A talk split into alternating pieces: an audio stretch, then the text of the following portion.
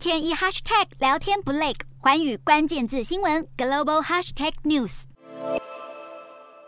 英国政府在十五号抢先全球，对美国莫德纳药厂的新冠二价疫苗批准上市。这款最新疫苗接下来将能作为成人疫苗的追加剂使用。根据英国药物保健管理局声明，临床实验数据显示，二价疫苗对于当前主流的 BA. 点四和 BA. 点五都能产生良好的免疫反应，不但能够抵抗 Omicron 变种株，对于疫情爆发初期的原始病毒当然也没有问题。机构还表示，这款新疫苗目前还未发现严重的安全疑虑。欧洲药管局也有官员预期，新的二价疫苗有望在九月获得欧盟批准，然后在秋天开打。毕竟现有疫苗和口服药的效果果有限，像是辉瑞药厂的执行长博尔拉就在十五号确诊新冠肺炎，但他本人已经接种过四剂疫苗。美国也有越来越多案例显示，病患在连续五天服用 Paxlovid 口服药后，虽然会让发烧等症状消失，但疗程结束没有几天，症状又会卷土重来。这都证明在病毒演变的同时，疫苗不断改良精进的必要性。